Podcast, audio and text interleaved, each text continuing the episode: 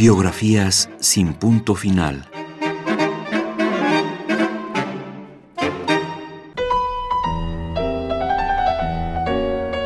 Filomeno Mata,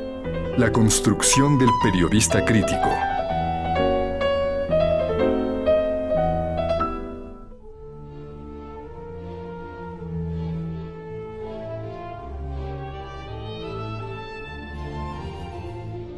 Filomeno Mata Rodríguez nace el 5 de julio de 1845 en la hacienda de Carranco, hoy municipio de Villa de Reyes, en el estado de San Luis Potosí.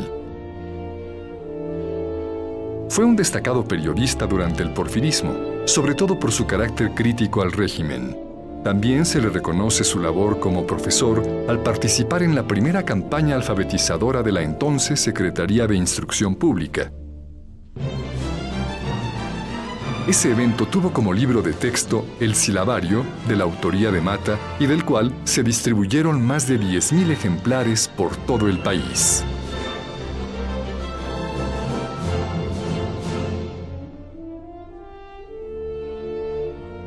El trabajo de Mata dentro del periodismo inicia con participaciones en las publicaciones como El Monitor Republicano y La Patria, pero comienza a tomar relevancia dentro del semanario El Aguizote, en 1874, que criticaba ferozmente la gestión del entonces presidente Sebastián Lerdo de Tejada.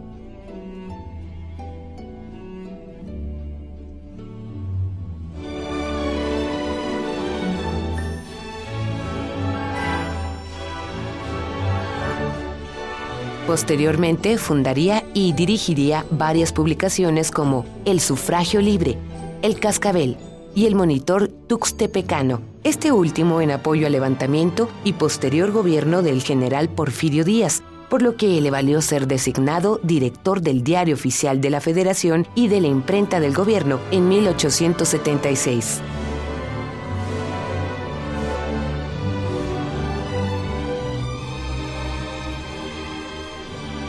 Tal cercanía a las cúpulas del naciente régimen le permitieron una posición privilegiada de los vicios y problemas de la administración, por lo que con el tiempo se fue convirtiendo en un crítico del sistema porfirista.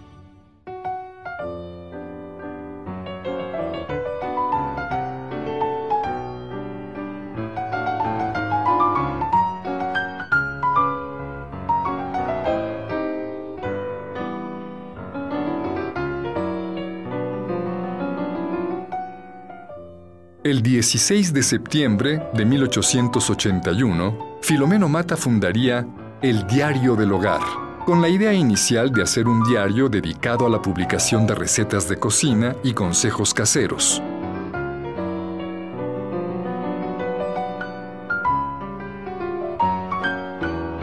Con el tiempo, se tornaría en una publicación combativa donde Mata plasmaría virulentas críticas, como en una de mayo de 1887, en el número 200 de su publicación, cuando, a raíz de un artículo que abordó la batalla de Puebla, ocurrida 20 años antes, criticó fuertemente la estúpida actitud sostenida por numerosos mexicanos que se decían aristócratas, que aseguraban que México debía entristecerse en lugar de festejarla, puesto que muy otra sería la nación si Maximiliano hubiese quedado como gobernante en México. Ese texto provocaría una serie de ataques de varios colegas partidarios de Maximiliano que ahora apoyaban el gobierno de Díaz, refiriéndose a Filomeno como traidor o revolucionario.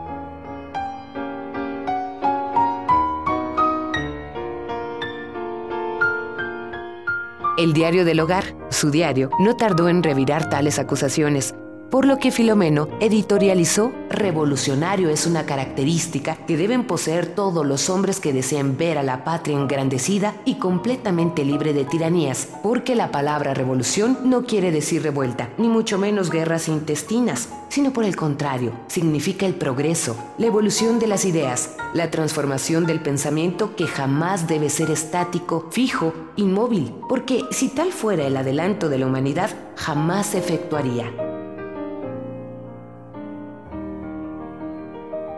A esta respuesta siguieron otras que castigaban duramente a aquellos que querían colocar la imagen de Maximiliano y sus aliados como héroes y la de los mexicanos que defendieron la República como traidores y forajidos asesinos.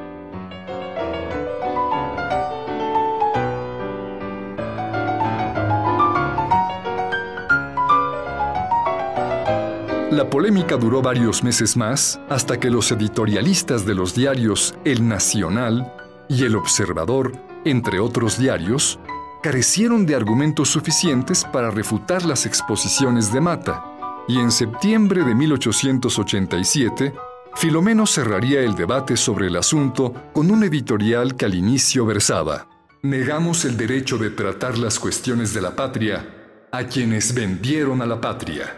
dando por conciliado el tema iniciado en mayo de ese año.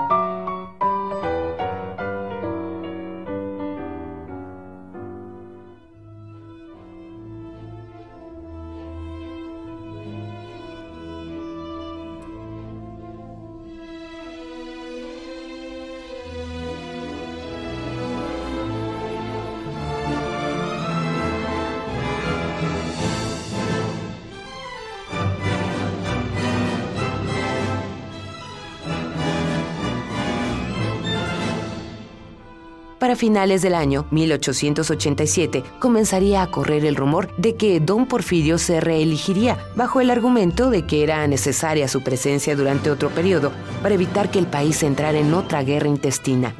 En ese momento, casi todos los diarios decidieron apoyar la reelección, menos Mata, quien le propuso a sus colaboradores, si así lo deseaban, dejar la redacción manifestando que cada quien sería libre de pensar lo que quisiera y que no sería él quien estorbara esa libertad de pensamiento. Pocos fueron los que abandonaron el diario del hogar.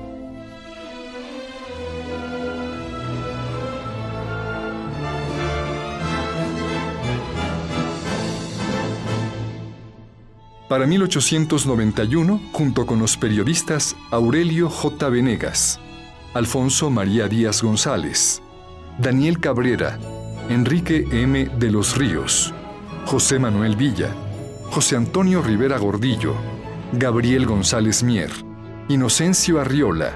Fernando Rivera Fuentes, Víctor W. Becerril,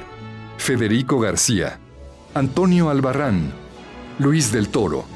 Juan Fuentes Solís y José Primitivo Rivera Fuentes fundaría el Grupo Liberal Reformista y Constitucional de la Ciudad de México, que pretendía principalmente alentar la participación ciudadana frente a las amenazas y abusos del régimen.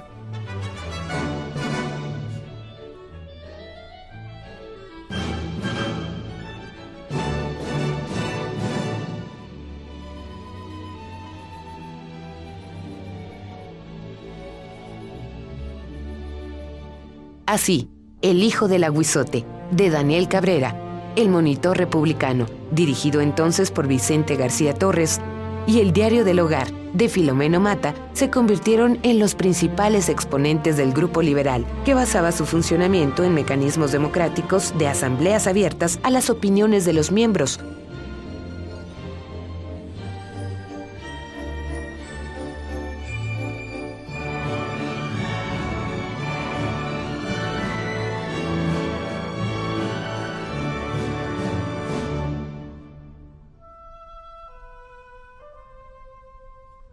Por otra parte, a pesar de sus diferencias de opinión, Los diarios publicaban sus discusiones como forma de demostrar su apertura y capacidad de llegar a acuerdos y con ello matizaban la calidad opositora de sus críticas.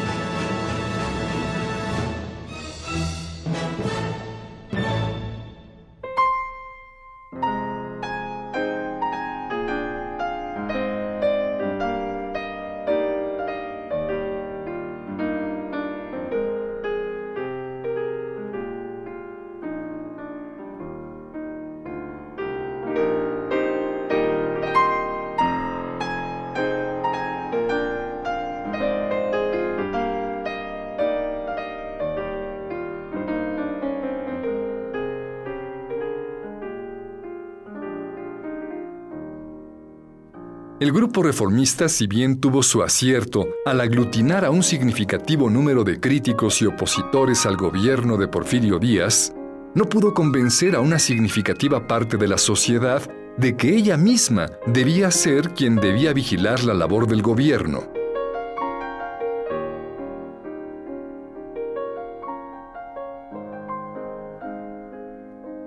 No obstante, significó el momento más importante del periodismo como factor activo en beneficio de la ciudadanía, convirtiéndose en uno de los primeros antecedentes de lo que hoy conocemos como sociedad civil.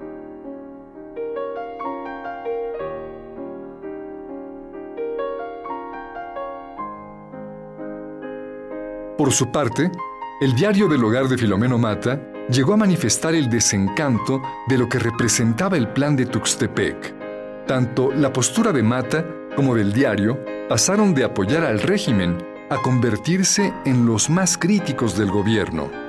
Ello llevaría a sustituir a El Monitor Republicano como el máximo exponente del periodismo liberal, aunque todo ello siempre con la particular característica de respeto del marco institucional.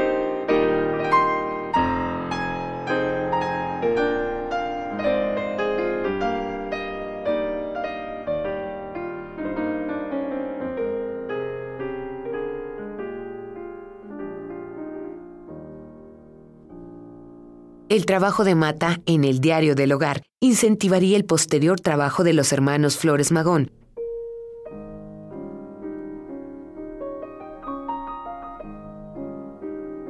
Mata, congruente con su postura, apoyó la candidatura de Francisco y Madero, incluso desde prisión.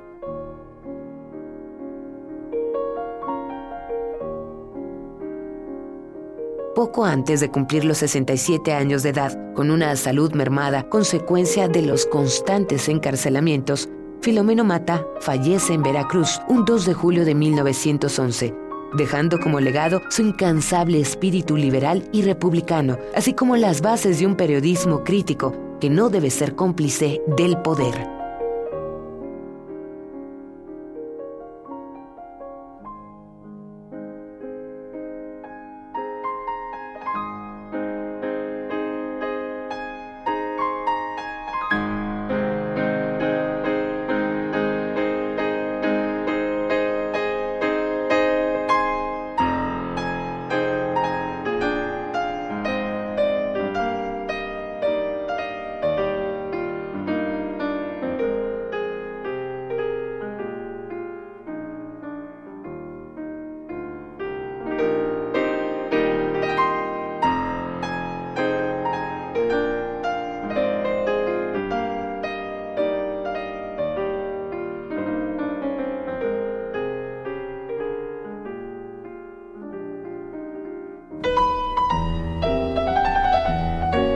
Filomeno Mata, la construcción del periodista crítico.